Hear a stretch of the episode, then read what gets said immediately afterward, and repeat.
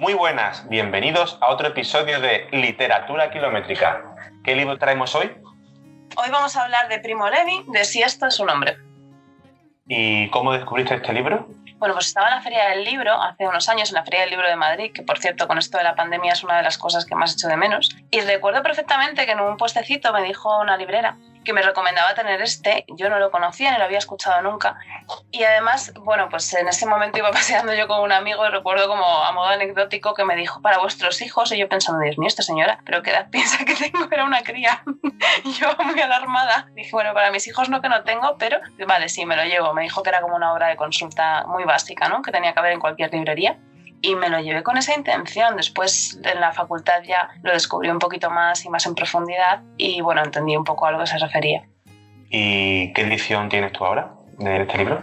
Pues la edición a la que me voy a referir todo el tiempo es de ediciones Península y, lo digo así porque lo he leído tanto en italiano como en español, pero en este caso vamos a hablar de la edición española, que además es fantástica, está traducido en este caso por Pilar Gómez de Bate. Y bueno, decir que el título original del libro es Secuestro un uomo, y en este caso, aunque se vende individualmente, es una trilogía o se considera una trilogía. El autor no la concibió en ningún momento como tal, pero sí que es verdad que esta edición la hicieron así. Y a mí personalmente me encanta. Encontramos los tres libros que, digamos, reúnen un poco la experiencia de Primo Levi en los campos de concentración, que son Secuestro un homo, así esto es un hombre, La tregua y Los hundidos y los salvados. Y has dicho que el libro es, bueno, el libro es de Primo Levi, pero cuéntanos un poco acerca de, del autor, de quién era, su origen, un poco su, su vida pues es muy fácil encontrar de él mm, casi siempre la referencia del superviviente del holocausto. ¿no? Primo Levi, italiano y judío, nace en 1919 y él realmente estaba estudiando química en la Universidad de Turín una química que por cierto pudo acabar, pudo graduarse gracias a que las leyes que prohibían la enseñanza pública a los judíos entraron en vigor cuando él ya había iniciado sus estudios. Entonces, bueno, gracias a esto pudo graduarse. Y bueno, antifascista desde muy jovencito, este autor además estuvo siempre en contacto con Cesare Pavese, con Italo Calvino. Y le, capturaron y le llevaron a los campos de concentración. Primero pasó por un campo de concentración en Módena y después directamente a, Auschwitz. ¿no? Precisamente él comienza esta historia que, de la que vamos a hablar hoy con esa frase de hasta 1944 no me llevaron a Auschwitz. Cuéntanos también un poquito acerca del, contexto histórico en el que se, ubica la obra. Realmente estamos en la Segunda Guerra Mundial, han cogido a Primo Levi y evidentemente se lo llevan a los campos de concentración y lo que va a narrar él realmente es la experiencia en los campos de 1943 a 1945. Las fechas las especifica él en el libro, tanto la entrada como la salida, digamos, de esta narración y luego durante los capítulos lo que hace es referirse pues al paso de días, semanas, meses de una forma muy imprecisa, casi siempre basándose por ejemplo en el clima, porque él allí pues no tenía una conciencia plena de, de dónde estaba, ¿no? Y decir, y esto es importante, que en la narración de Levi lo que vamos a encontrar es un criterio de urgencia y no cronológico, es decir, es una narración que se basa en sus recuerdos, tal y como le va viniendo a la mente, él nos lo cuenta, pero no es una narración ordenada sobre la trama del libro, en plan capítulos o algo sobre la experiencia del propio autor? Sí, bueno, son 17 capítulos originarios, digamos, y luego un apéndice que él añade en 1976 a modo de entrevista, en la que va a ahondar un poquito más en sus reflexiones, ¿no? A través de la experiencia que nos ha contado. ¿Qué nos vamos a encontrar? Es una experiencia autobiográfica completamente. El autor siempre va a hablar en primera persona y no es una historia cualquiera, sino su historia personal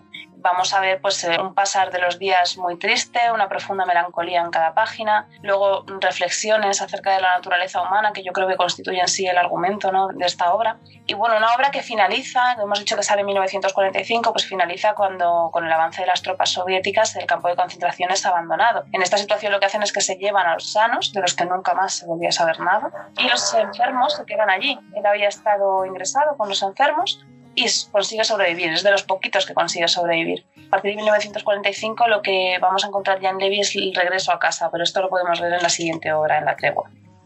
Y cuéntanos también un poco acerca de los personajes. Me imagino que se enfocará sobre todo en su experiencia, pero algún personaje, imagino, aparecerá a lo largo de la, de la historia.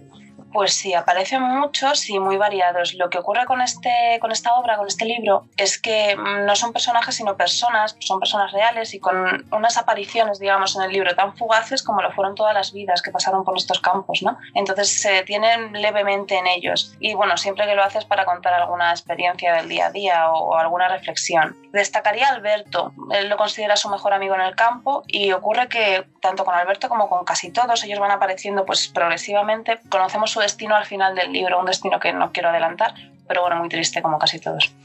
A título personal tuyo, ¿qué destacarías acerca de esta obra? Pues varios puntos. El primero, la búsqueda del autor de desahogar el propio dolor que sienten. Él ha gestionado todo lo que ha vivido, todo lo que ha sufrido y lo consigue narrar sin el morbo que encontramos habitualmente en obras de este tema. ¿no? Y luego el lenguaje que utiliza, a mí desde la primera página me parece limpio, me parece claro, es un lenguaje muy escogido y que denota que es una experiencia muy trabajada a nivel psicológico. Me llama la atención, por ejemplo, cuando se refiere a episodios violentos, que los hay y muchos, o humillantes, que los hay y más, cómo hace focus, digamos, en otra vez en la naturaleza de la persona en lo que nos ha llevado hasta ese punto, más que en sí en, el momento desagradable o incluso sangriento o destructivo profundamente. Aparte, luego es una experiencia vital muy dura y evidentemente cuando uno la está leyendo inmediatamente siente mucho respeto por el autor y no solo por el autor, sino por todas las personas a las que está representando al, contar esta historia.